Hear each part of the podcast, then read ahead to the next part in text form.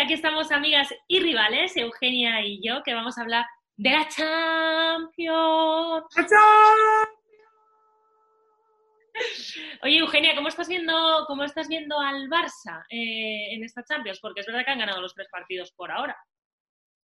Eh, pues bien, la verdad es que unos partidos mejores que otros. Eh, creo que empezaron muy fuertes, a pesar de que se ha como criticado, llamado la atención el hecho de que el primer partido fue contra un equipo que, que no, no, dice mucho como rival contra el Ferenbaros de Hungría. Sin embargo, también este, considerando que, que fue una plantilla, es una plantilla joven, tal, que su primer partido de Champions con el equipo como, como equipo, creo que fue un partidazo, o sea, cinco goles, eh, sin, a mí no me gusta nunca, uno, menospreciar al rival, y dos, creo que más que, enfocarse en el rival, creo que ese primer partido fue de mucho mérito eh, para Pedri, para Zufati, o sea, trincado, creo, creo que dejó muchas ganas en la afición del Barça en ver ese tridente junto como titular, ¿no? Ese fue el primer partido.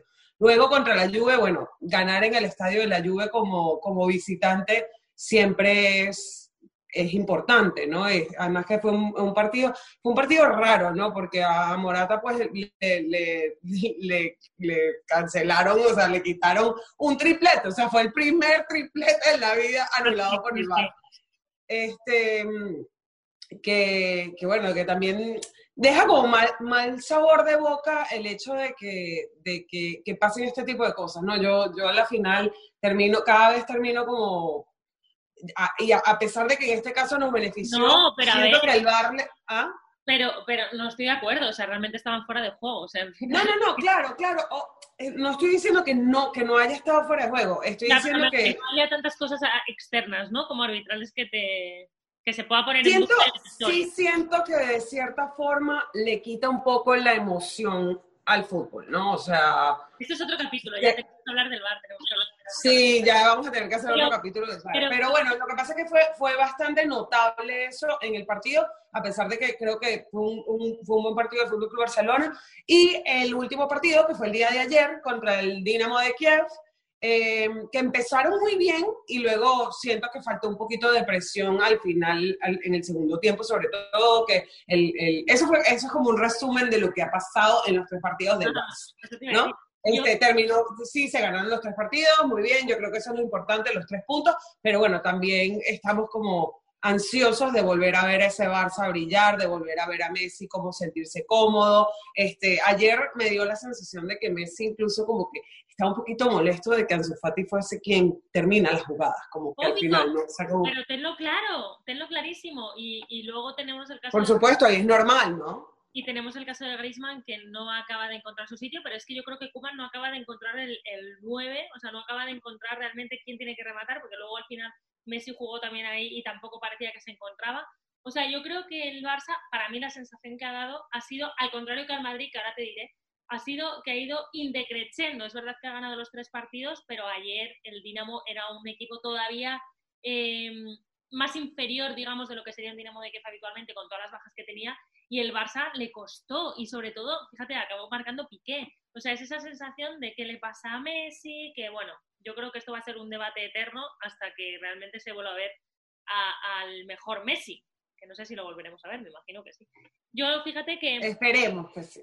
Fíjate que yo, eh, el Madrid creo que ha ocurrido justamente todo lo contrario de lo que tú decías, o sea, el Barça ha ido así y el Madrid ha ido así, empezó fatal. Eh... Yo no veo que el Barça haya ido bajada, simplemente creo que son estilos de juego o sea, se está buscando como ese, ese balance en el estilo de juego y también con, con rivales completamente diferentes. ¿no? Y bueno, Entonces, la sensación, yo te hablo más sí. de las sensaciones de, de que, joder, lo que te decía, ha ganado los tres partidos el Barça, pero tampoco es que digas, oh, es para estar súper contento lo que hemos visto en el campo. Y el Madrid me pasa justamente casi, te diría lo contrario, empezó fatal, luego consigue empatar, eh, esta jornada ha ganado, pero, pero sí que empieza a ver como brotes verdes y sobre todo es muy triste porque yo ahora mismo, a día de hoy, no veo al Madrid ni al Barça capaces, con lo que estamos viendo ahora, de ganar la Champions. No sé si irán mejorando cuando pase la temporada, pero, pero por lo menos y es algo a lo que me estoy aferrando últimamente demasiado y no me gustaría, veo que el Madrid está sacando el carácter y está sacando esa sensación y ese, y ese carácter de decir, no, no podemos, o sea, nos vamos a quedar fuera de la Champions, que es, digamos, nuestra competición. O sea, creo que eso es eh, que me quedo por lo menos con ver ese carácter, porque si me pongo a analizar futbolísticamente, creo que ni al Madrid ni al Barça les da para ganar, por ejemplo, al Bayern. O sea. Por supuesto, o a un Liverpool o al Liverpool también. Yo creo que ahorita, si nos ponemos a analizar la fase de grupos en general en esta primera ronda, ¿no? De esta primera jornada, que además fue como, o sea, yo siento que tengo como, primero tenía que andaba como falta de Champions, y siento que tengo como sobredosis de Champions, ¿no? O sea, tres semanas seguidas viendo a todos los equipos. ¿no? feliz. ha sido como... Siempre debería ser así. Pero lo que sí he visto, o sea, si tú me dijese ahorita, me preguntaras, ¿quiénes son dos equipos que puedes ver este año en la final? O sea, ahorita, yo creo que es muy pronto para decirlo, pero de lo que hemos visto en fase de grupos, yo creo que el Liverpool y el Bayern, súper fuerte, y lo que me deja como mal sabor de boca es ver que de los equipos, de cuatro equipos españoles que hay en, en Champions este año, la verdad es que no veo claro que ninguno pueda llegar muy, muy, muy, muy lejos, tal y como están las cosas a día de hoy. A ganar, no. Ni el Atleti, ni el Sevilla, ni el Madrid, ni el Barça. Yo te diría que al que mejor veo ahora mismo, por lo menos ayer consiguió remontar un 3-2 al Krasnodar, pero también sí que le veo el Atleti.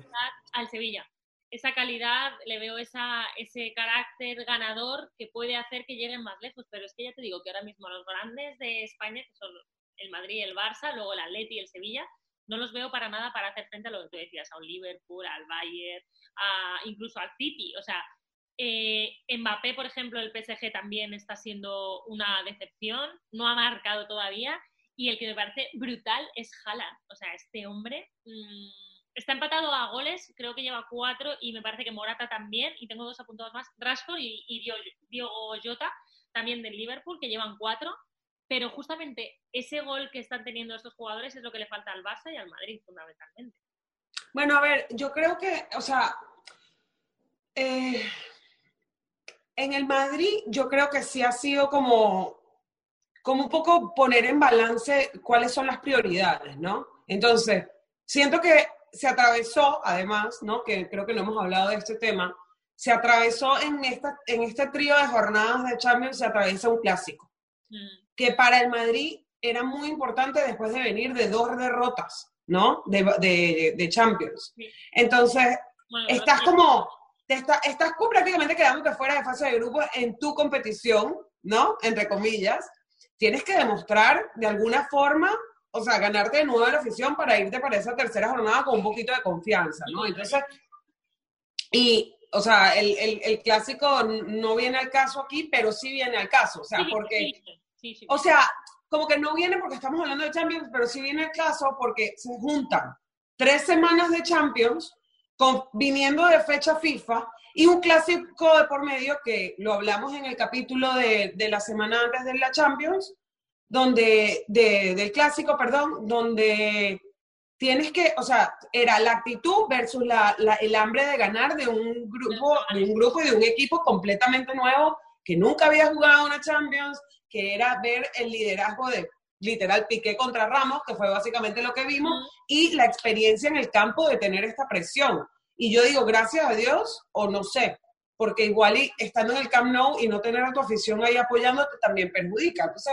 otra cosa que creo que también se ha notado muchísimo en esta primera fase de grupos de, de, Champions, donde es como, es como un clean slate, ¿sabes? Como una raza tabla donde no importa dónde estés jugando, es como si estuviese jugando en un campo neutro. Entonces, las posibilidades de ganar de visitante, como le pasó en el, en el caso del Barça en el Estadio de la Juve, el Estadio de la Juve en un partido de Champions normalmente es una locura. Totalmente. Ese día, porque creo que ni siquiera, ni siquiera UEFA permite que hayan como estos sonidos de ambiente entonces, el día del partido contra la Juve no se oía nada más que los jugadores realmente en el, en el estadio. Entonces, eso a la Juve le tiene que perjudicar. Al Madrid en el momento de jugar en su estadio, que venga otro equipo y te gane en el Bernabéu, te perjudica. Y más, más que el Madrid, no olvidemos que está jugando en el en el en Valdebebas, en el Di Stéfano. O sea, Exacto. quieres que tengas el decir, joder, es que jugar en el Bernabéu, que les puede impactar a claro.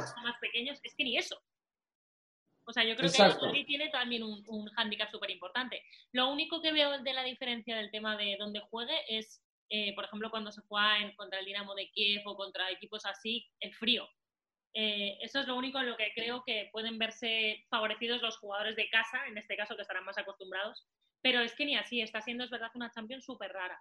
Pero yo creo que coincidimos en que mucho tienen que mejorar las cosas para verles capaces a estos equipos, de, a los equipos españoles, de llegar a, a, algo. Espero que vaya, espero que vaya cambiando todo, porque de verdad que a mí me daría mucha pena no ver una Champions, por lo menos, por lo menos, con, con los cuatro equipos españoles. Y si te digo entre el Bayern, Liverpool, City, ¿con quién te quedarías si no fuera el Barça? Entre el Bayern y el Liverpool. Sí, el City si quieres meter ahí. No, yo, bueno, a ver, me encantaría ver al City por fin hacer algo en Champions, que yo creo que sí, o sea, porque va ahí como, siempre como, como tanto remar para remogarse en la orilla, ¿sabes? O sea, como que sí siento que, le, pero sí, a mí, el, a ver, el estilo de juego del Bayern siempre me ha gustado.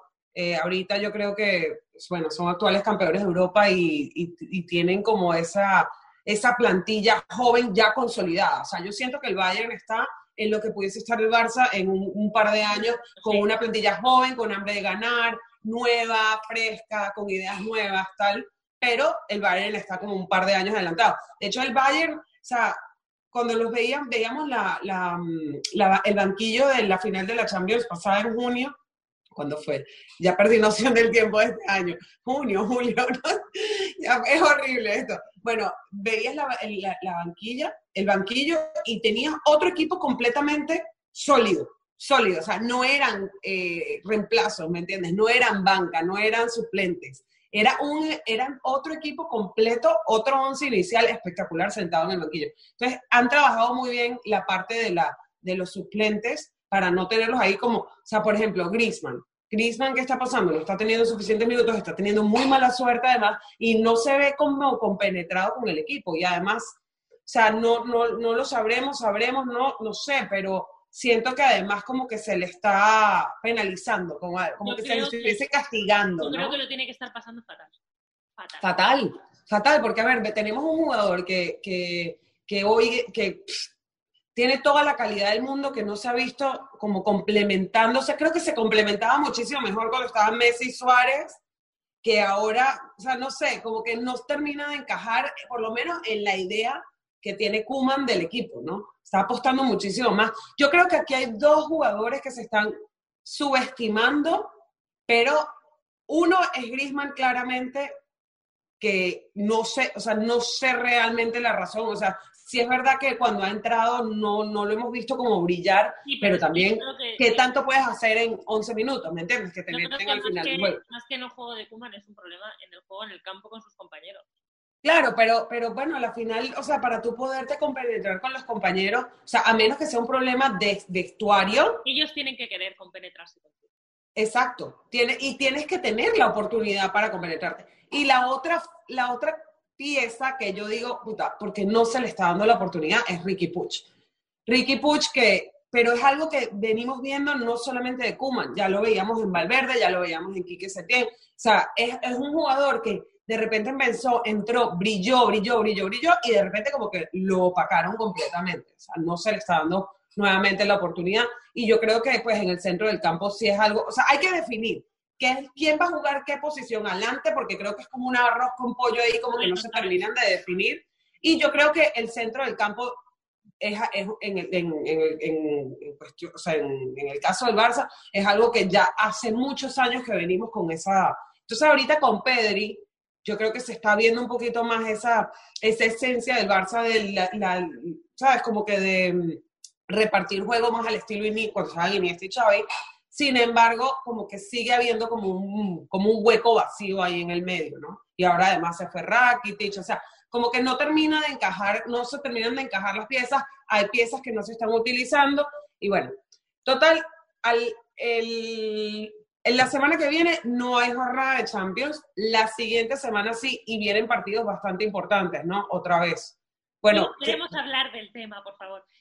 Las vueltas, las vueltas. Entonces ahí, no, te lo iba a comentar porque, por ejemplo, este partido del, del Barça contra el Dinamo de Kiev fue en el Camp Nou, pero ya la próxima, la próxima jornada ya es en Kiev y ahí sí se puede notar, por ejemplo, el tema del clima, ¿no? Porque pues ya vamos más, un poquito más avanzados en, en el año, ya puede empezar a hacer más frío y se puede ver, pero ya conociendo ya el equipo habiendo jugado en casa contra este equipo en particular. Entonces yo creo que ahí hay una ventaja para el Barça también. Yo creo que, si te parece, para terminar, yo creo que la clave, eh, tengo muchísimas ganas de ver los partidos de vuelta, porque ya se conocen los, los jugadores, ya se sabe cómo juega el otro equipo, y ahí es donde va a entrar muchísimo el entrenador. Vamos a ver las estrategias que toman, los cambios que hacen. Por favor, que Zidane deje de hacer cambios en el minuto ochenta y tantos ya sé que no le gusta que lo digamos, pero es que a veces dices, mm, ¿qué está pasando?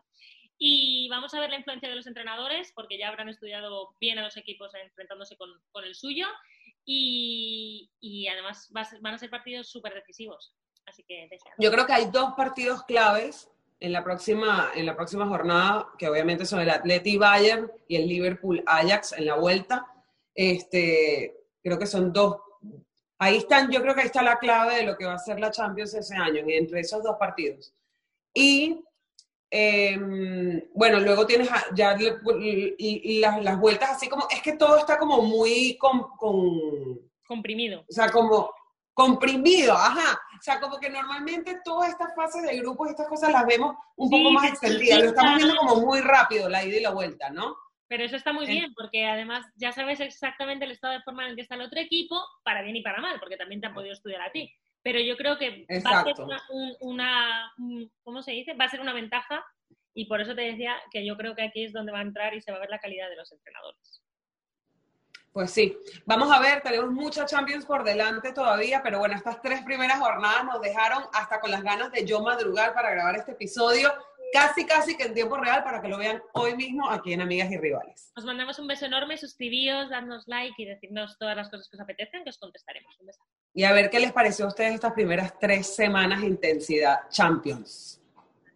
Por cierto, por cierto, que no te lo he dicho. Yo tengo ganas, si no gana el Madrid, de que gane ningún equipo español, que gane el Liverpool. Ya veremos. ¿Otra vez? No. El City, el City. Chao.